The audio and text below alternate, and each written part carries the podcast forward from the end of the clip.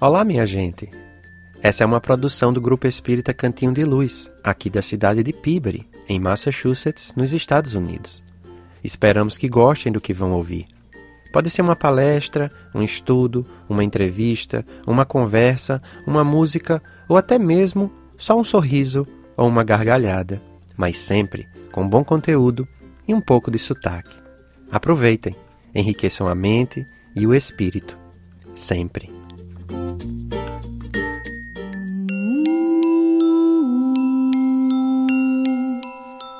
É hora de conversar. Um diálogo nos espera. Venha, junte-se a nós. É um bate-papo de filho para pai.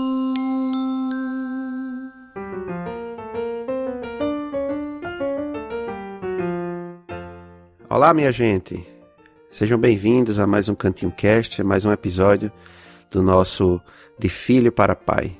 E vocês aí já, já devem estar ouvindo o, os barulhos do fundo, parece alguns passarinhos cantando, um carro passando aqui ou ali. Significa dizer que eu estou hoje com meu Jacó Painho de Melo, lá de Natal, para conversar com ele, dando sequência à nossa a nossa trilogia, a primeira das nossas trilogias aqui, Trabalho, Solidariedade e Tolerância, conversando sobre a bandeira leme de Allan Kardec. Já falamos anteriormente sobre tolerância, depois falamos sobre solidariedade e hoje vamos ao trabalho. Não é isso, Painho? Seja bem-vindo. É isso mesmo, Tata. Aqui estamos numa boa, é, aproveitando tudo isso que a vida nos oferece. Né? Afinal de contas, a vida fica meio sem graça se não temos solidariedade, se a nossa tolerância é muito baixa, e ainda por cima se ficar sem fazer nada. Ficar sem fazer nada é tão ruim que muita gente se aposenta pensando em cruzar os braços e de repente, quando descobre que ficar de braço cruzado não vale nada, quer voltar atrás. É isso aí. É, quer voltar a trabalhar, né? Bom, é trabalho é um tema, trabalho é um tema que tem muito que falar, inclusive dentro do próprio espiritismo em si, a gente acaba até sempre falando muito. Mas na verdade, na verdade eu queria começar por um, por algo que aconteceu comigo, é, quando eu era muito jovem e que foi o trabalho que o senhor me deu, né? Eu me lembro, eu me lembro quando bem criança ainda, é, o senhor tinha um restaurante e a gente tinha um restaurante na, na nossa própria casa Costela chamava, de Adão. Chamava Costela de Adão, achei esse nome sensacional. E, e eu trabalhei de garçom lá, né, quando bem, quando bem criança ainda. E apesar de não me lembrar disso com muita frequência, mas muitas vezes quando eu estou pensando sobre trabalho, sobre sobre o que a gente faz para ganhar a vida, né, sobre as coisas que a gente aprende durante a vida, e que cada coisa que a gente aprende, é, como ela se torna importante para o restante da nossa vida. E o trabalho é, é algo que é, como o senhor começou aí, né, é fundamental para a vida da gente, porque a gente muitas vezes a, a, parece pensar no trabalho apenas como uma como uma ferramenta para ganhar dinheiro para poder se sustentar, né? Mas o trabalho talvez seja de todas as coisas que a gente faz, seja um dos, um dos lugares onde a gente aprende mais para a nossa vida, não é? Verdade. O, o, isso que passei para você, talvez até meio sem, sem uma segunda intenção, de, como a de, por exemplo, simplesmente ter uma mão de obra mais barata, ela foi fundamental porque ela baseou-se na minha vivência com o meu pai. O meu pai, quando eu completei nove anos de idade, ele começou a me colocar nas na, na para trabalhar. Era no meio do ano e final do ano ele me colocava para trabalhar numa empresa que nós tínhamos de vidro. E lógico que no começo ele me colocou em tarefas onde eu nem, nem chegava perto de vidro, que ele tinha receio de eu me machucar qualquer coisa. E aí eu ficava chateado, porque normalmente quando eu terminava as férias eu tinha aprendido e praticamente me sentia é, uma pessoa com domínio sobre aquela área. Aí quando chegava nas próximas férias, eu já vinha todo feliz, porque eu já sabia o que eu ia fazer, e disse, não, essa vez agora você vai para outra área. E assim, ele a cada ano, ele me colocava no mínimo em uma área, se era uma área mais complicada, eu ficava as duas férias, se era uma área mais simples, eu ficava umas férias só, e na outra eu já ia para outro setor. E quando eu me tornei adulto, exatamente aos 18 anos, portanto ao longo de nove anos, eu conhecia a empresa de ponta a ponta. Eu sabia fazer absolutamente tudo. Não tinha nenhum setor que eu não tivesse experiência. Isso foi fundamental porque me ajudou a, a administrar, né? Então eu entendia desde cobrança, emissão de nota fiscal, atender em balcão, varrer, é, embrulhar, fazer quadros e molduras, fazer polimento de espelhos, que nessa época a gente fabricava espelhos, e assim por diante. Ou seja, ele me deu uma formação em que eu não percebi. Quando terminou tudo, eu estava formado, eu era, eu era formado em vidraçaria, vamos assim dizer. Isso, na minha vida como um todo, foi muito forte, porque quisesse eu ou não seguir aquela profissão, o fato é que eu tinha percebido de que o bom administrador, de uma certa forma, é, é aquele que conhece o que ele está administrando não tenho nada contra faculdades de administração, porque vai lhe preparar para um outro sentido. Mas no, nos tempos mais passados, os bons administradores eram aqueles que sabiam tudo. E quando um funcionário de repente não queria fazer ou dizia que era difícil, eu traria licença, eu ia e fazia e mostrava de que era possível. Então, os próprios funcionários não tinham muito do que reclamar ou de acusar, porque eu ia e punha a mão na massa, né?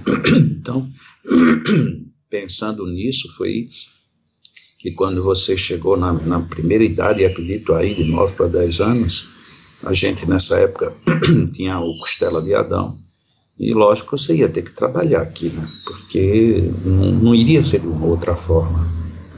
É interessante mesmo, porque assim, eu me lembro, né, inclusive de, de clientes assim chegando, né, e eu servindo pessoas, pessoas na mesa, e, e as pessoas ficarem ali impressionadas com, com ver, né, uma criança ali, né, é, servindo alguém, né, levando um prato, levando um refrigerante, levando alguma coisa ali para as pessoas, e, e fica essa marca, né, que, que, que mostra pra gente o quanto é, a gente cresce, né? Primeiro com, com e, e a, minha lembrança dos, dos clientes, assim, ela é, ela é muito positiva nesse sentido, porque é como se aqueles clientes ou aquelas pessoas que estavam ali recebendo o, o serviço é, ficassem agradecidos por, por, por eu estar fazendo alguma coisa, né?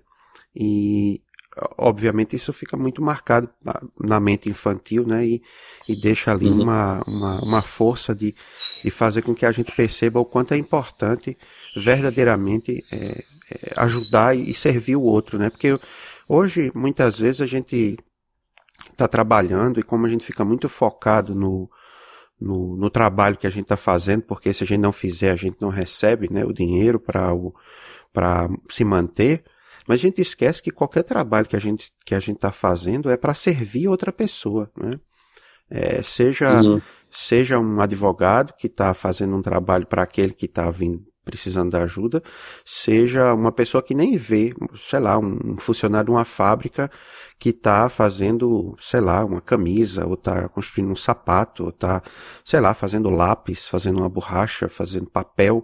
Né? Isso é, tudo é um servir mesmo. Talvez até por isso, é, sob um certo aspecto, seja trabalho também seja chamado de serviço, né? E uhum.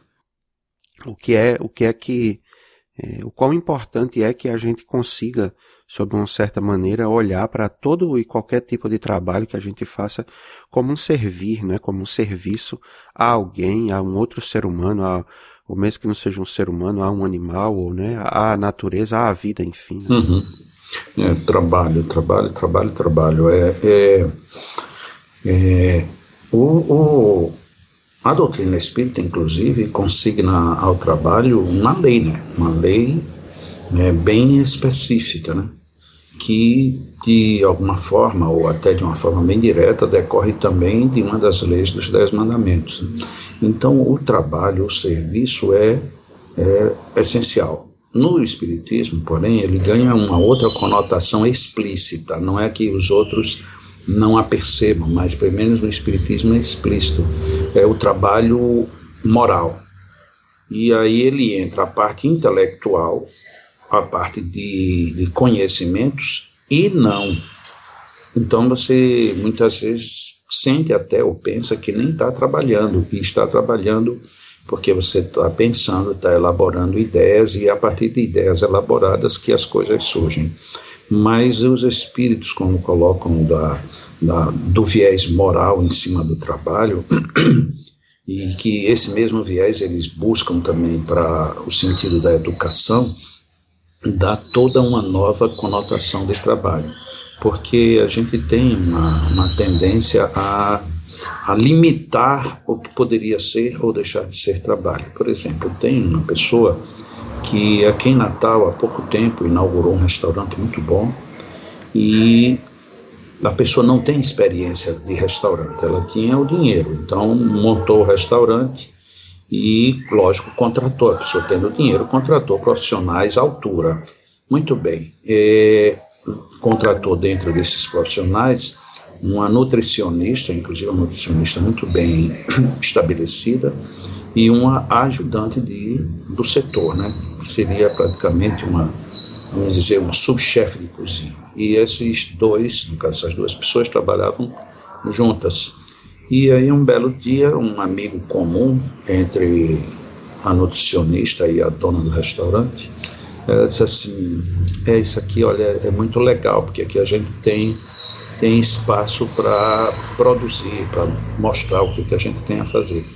Mas a gente vai sair daqui. Aí ele, espantado, perguntou, mas por que, que vocês vão sair? Ele disse, porque a, a dona acha que se de repente a gente está fazendo uma pesquisa ou mesmo digitando alguma coisa, ela acha que a gente não está fazendo nada. Então ela não consegue entender trabalho que não seja você pegando o tempo todo na, no produto. Então, na hora que você sai da, da cozinha e deixa de pegar no produto, ou seja, deixa de você fazer uma experiência física, na hora que você tem que pensar, tem que elaborar, tem que contextualizar, nada disso para ela é trabalho. Então, ela está reclamando muito de que nós estamos ganhando dinheiro dela para não fazer nada. E antes que ela nos demita, a gente vai se demitir, a gente não vai continuar aqui. Então você veja, essa limitação em que nós vemos o trabalho é algo muito curioso. Da mesma maneira como às vezes a pessoa descansa, né?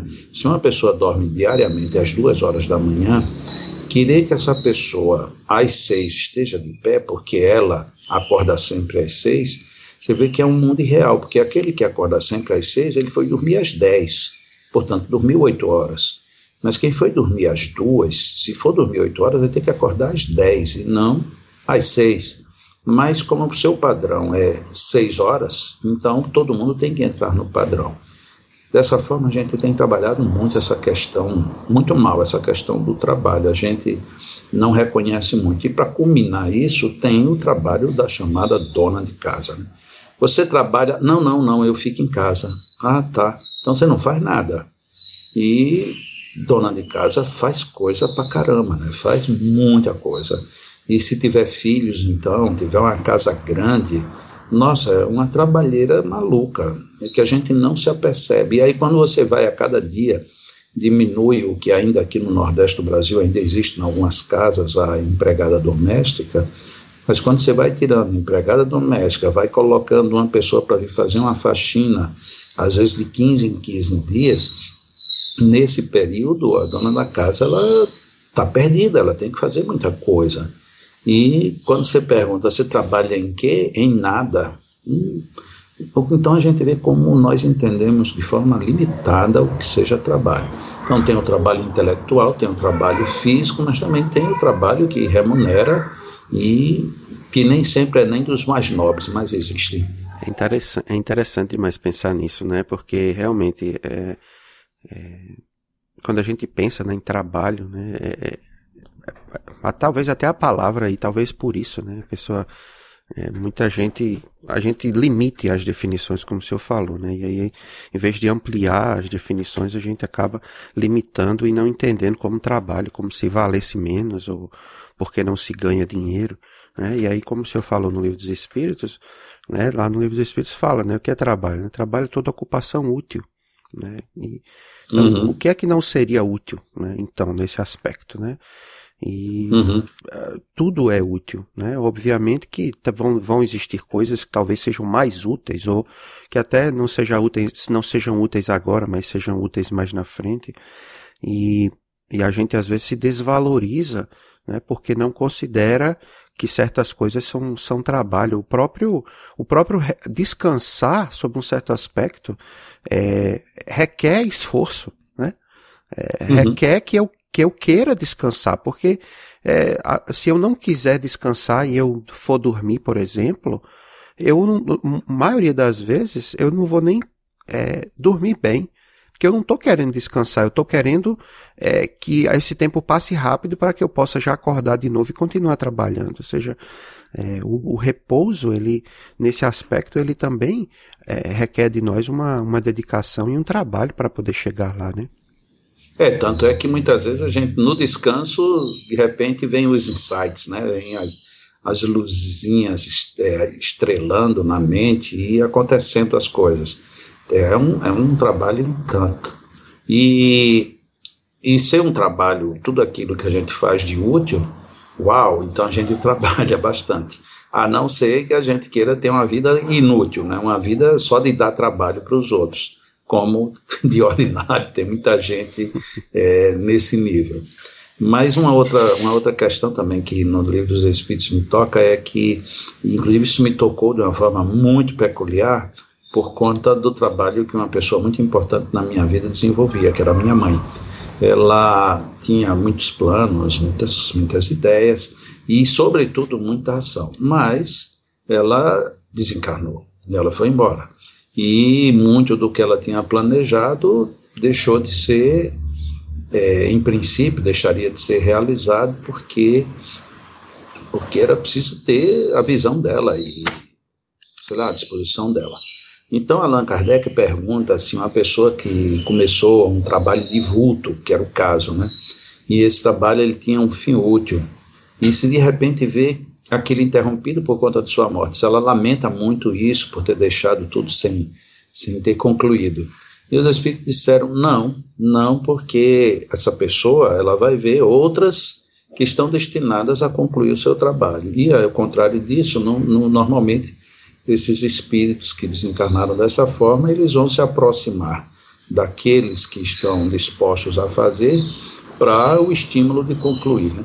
Ou seja, nem esse trabalho no sentido de projetos e de, de programações futuras. É... Ai, desculpa.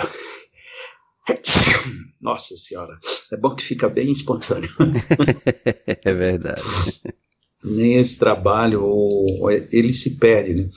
E eu fiquei muito preocupado quando minha mãe desencarnou, porque o trabalho sendo muito grande e não tendo, em princípio, as condições, nem né, os recursos que ela tinha, é, em todos os sentidos, físicos, emocionais, psicológicos, espirituais, financeiros e etc., tudo levava a uma dificuldade muito maior para se levar aquele trabalho dela. E hoje, já passados três anos e qualquer coisa, a gente fica feliz, é, primeiro em saber de que ela está inspirando e que de fato tem, não poderia ser de uma outra forma, e o trabalho continuando, né, a rigor, talvez se ela tivesse ainda encarnada, tivesse muito mais adiantado. Mas as pessoas que chegam lá no LEM e vê o que, que foi feito, descobrem que não parou. Né? Inclusive, domingo, é, um dia que eu fiz uma palestra lá no Leão, uma senhora que fazia muito tempo que não ia ao Leão, quando terminou, ela chegou e disse assim: é, Ah, Jacó, quero lhe dar os parabéns. Eu digo: Os parabéns de quê? Disse: Não, porque eu fui lá em cima, depois de tanto tempo, eu fui lá em cima hoje e pude andar lá onde onde, for, onde é o leão, onde está a parte dos idosos, do abrigo dos idosos. E, nossa, eu fiquei impressionada como está muito mais bonito, como está melhor do que o que já esteve. E eu imaginava que isso não era possível, porque como Dona Dagmar não estava mais aqui, aí eu disse, ah, ela não está aqui fisicamente, mas você acha que não é ela quem está fazendo? Aí rimos e, e fica por isso, né? É a presença, a presença do, do trabalho, né? É, é engraçado isso, né? Eu me lembro de vovó, se eu falando dela, e eu me lembro que jovem ainda, trabalhando ali no Leão também, na parte da evangelização. E é, chegou um dia para mim e pediu para eu fazer uma coisa. Eu disse, mas vovó, não, não tô podendo fazer não. Sei nem se eu já falei isso aqui ou não. É, nessas nossas conversas. Aí ela olhou para mim, aí eu disse, ah, não, pode, não tô podendo fazer não, vovó, porque eu tô com muito trabalho e trabalho na federação, trabalho aqui, tô, tô, tô na escola, tô trabalhando. E ela disse, meu filho, deixa eu lhe contar uma história. Aí ela olhou para mim e disse assim, teve um papa que é, chegou para um, um bispo e pediu ao bispo para fazer uma determinada tarefa. O bispo olhou para ele e disse assim, mas, mas, vossa santidade, é, o bispo fulano de tal, ele tá ali, o senhor tá vendo que ele tá com bem menos coisa para fazer do que eu, se eu ver que ele fica ali, não, não tem tantas atividades e eu tenho tanta coisa para fazer, o senhor já me deu tanta coisa para fazer, e por que, que o senhor não, não passa essa tarefa para ele? Ele disse, porque quem não tem o que fazer, não tem tempo. Quem está fazendo muita coisa sempre tem tempo para fazer mais alguma. E, e engraçado, é, engraçado, obviamente ela não estava querendo se comparar nem a Papa e nem querendo me chamar de bispo, né? Porque também é outra, pode ser outra interpretação dessa história. Né? Ela, não era isso que ela estava querendo dizer, né? Ela estava querendo, obviamente, é, falar que a gente precisa aprender a administrar o nosso tempo para fazer as coisas, né? E, e que quando a gente quer fazer realmente, é, a gente consegue fazer, porque desculpa para não fazer alguma coisa, né? A gente, a gente sempre acha em qualquer lugar. Mas quando um trabalho ele é importante e ele precisa ser feito, é, se a gente encontra a pessoa certa que é capaz de fazer, o trabalho vai ser feito, né? E é interessante ver, né, como, como Kardec, é, em tão pouco tempo, né, entre aspas, né, em quantos anos aí, de 55 a 69, 40, é, 14 anos, conseguiu fazer a, a, quantidade de trabalho que ele fez. Né, e, e às vezes as pessoas dizem, ah, é, são, são cinco livros, né, e mais alguns pequenos opúsculos. Se é cinco livros que não são nem 5%, talvez, nem 10%, do trabalho gigantesco que era fazer uma revista por mês, né? De nunca atrasar uma revista, de quando desencarnar ter já deixado a última revista pronta, ou seja, ele desencarna e a próxima, a revista do próximo mês já estava completa para ser publicada, ou seja, trabalhou literalmente até o último segundo da, da vida, né, para deixar esse, esse trabalho que ele, esse imenso trabalho que hoje a gente chama de espiritismo, né, ou de, de doutrina espírita, dessa compilação, mas também do seu trabalho de estudo, de pesquisa e de constante dedicação ali, né, e a gente às vezes, é, nas nossas lides é, espíritas ou não, né, lides que sejam religiosas ou não, muitas vezes a gente acha que não, não tem tempo, não tem condição, né, porque é, a gente não coloca certas coisas importantes é, na prioridade de, e na ordem de, de ser feita, né? Uhum. É, o, o Allan Kardec, ele, ele é um modelo e, e tanto né, na área do trabalho. Eu já pensei, é, por conta de já ter escrito e, e muitas viagens, eu já pensei juntar tudo que eu fiz para comparar, sabe? E não dá para, no período em que ele produziu, é, chegasse àquela produção. Aí a gente começa a buscar desculpa, não, mas ele não tinha filhos, ele, ele não, ele não tinha nada disso, ele tinha dedicação.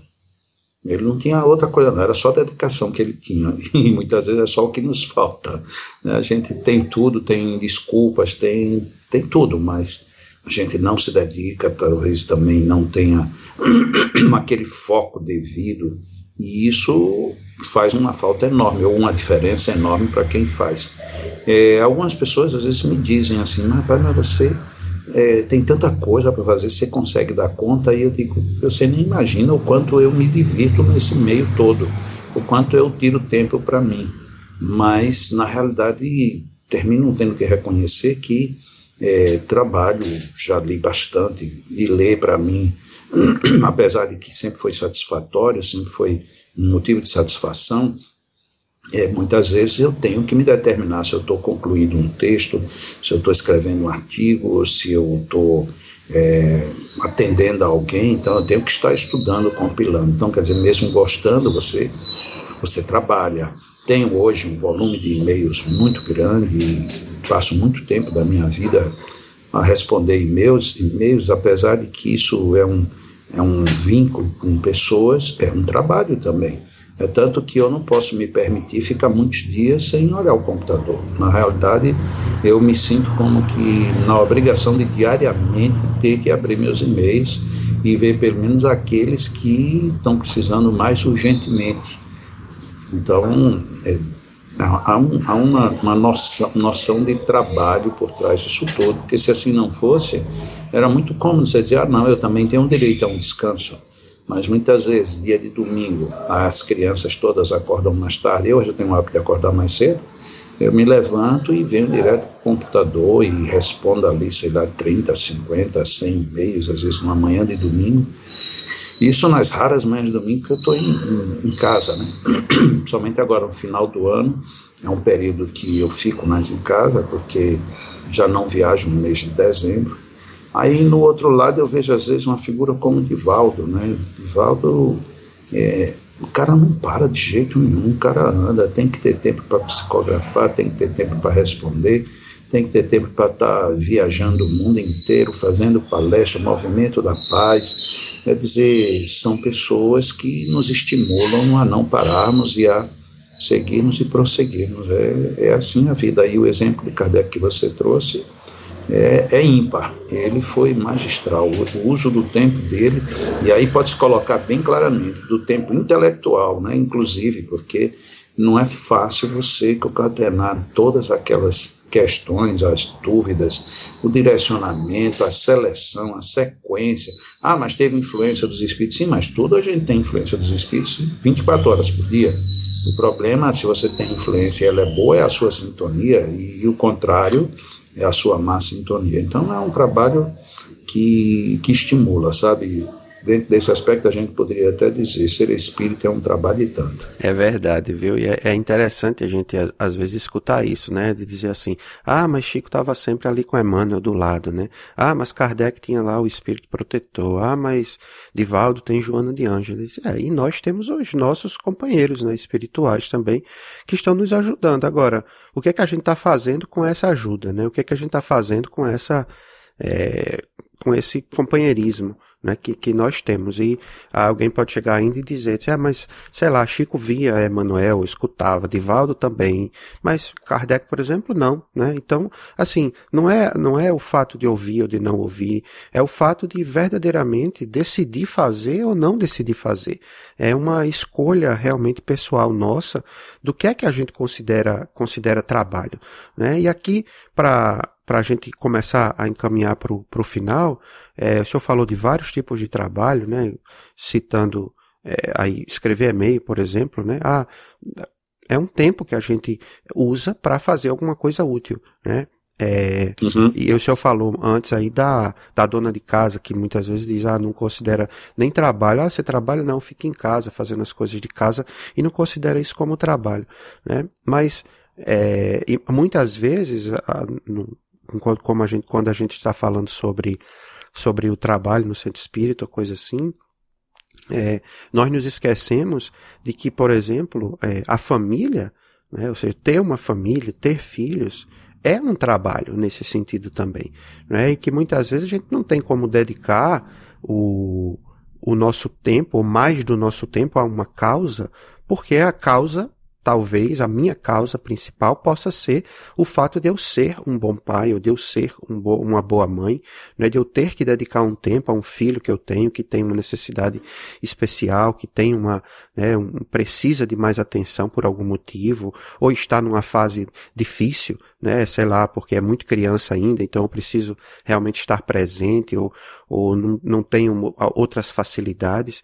E esse trabalho, né, é um trabalho que como qualquer outro trabalho na definição dos espíritos, né, qualquer a, a, a atividade útil, né, é um trabalho que verdadeiramente, como a gente escuta com muita frequência, dignifica o homem.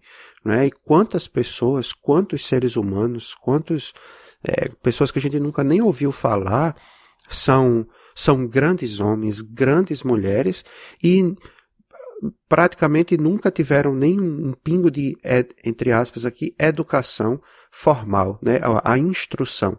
Por quê? Porque conseguiram ali na vida, no, no, lidar com as pessoas, no lidar no dia a dia, entender que a vida é, é um trabalho nesse sentido, né? E que nós podemos ser gratos por isso, que nós podemos é, crescer, é, viver e, e, sei lá, ser realmente agradecidos por, por ter essa oportunidade, mesmo que a gente não tenha é, toda a facilidade financeira do mundo, toda a facilidade que muita gente tem, mas qualquer tipo realmente de atividade que a gente faça é, com vistas à utilidade maior, à utilidade de todos, é realmente um trabalho e é realmente algo que nos dignifica e nos puxa nos puxa adiante. Né? Por exemplo, a gente chega na casa de uma pessoa nos oferecem um bolo, a gente se limita a dizer tá bom ou não, mas nos esquecemos de que alguém trabalhou para que aquilo tivesse.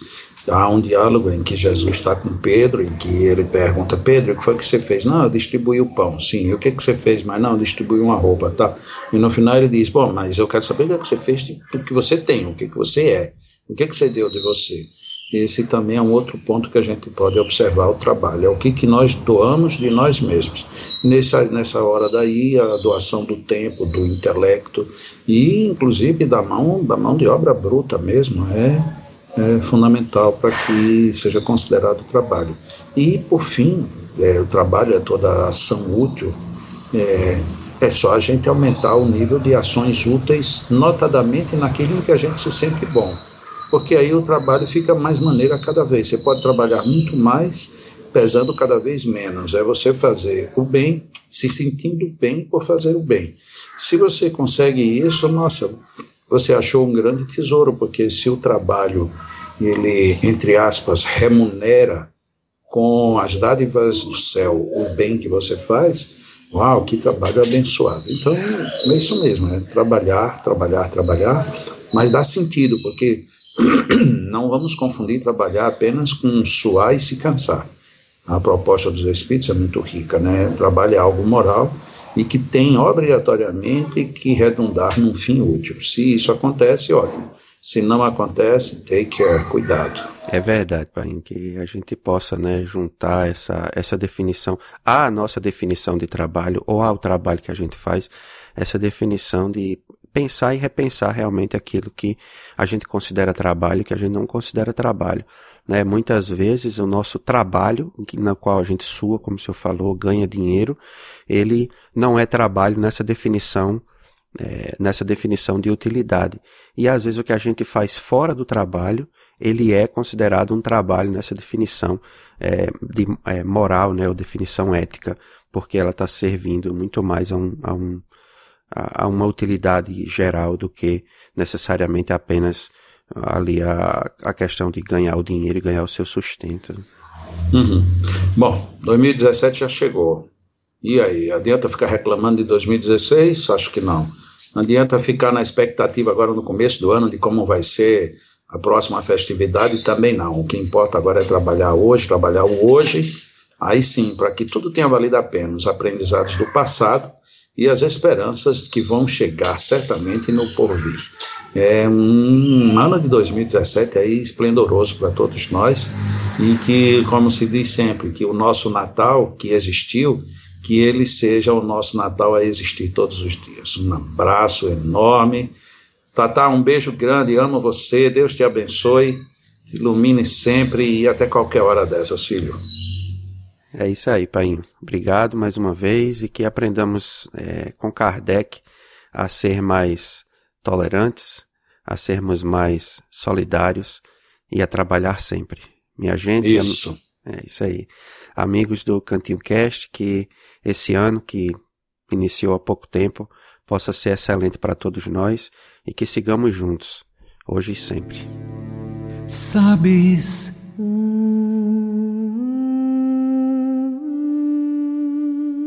Te quero bem.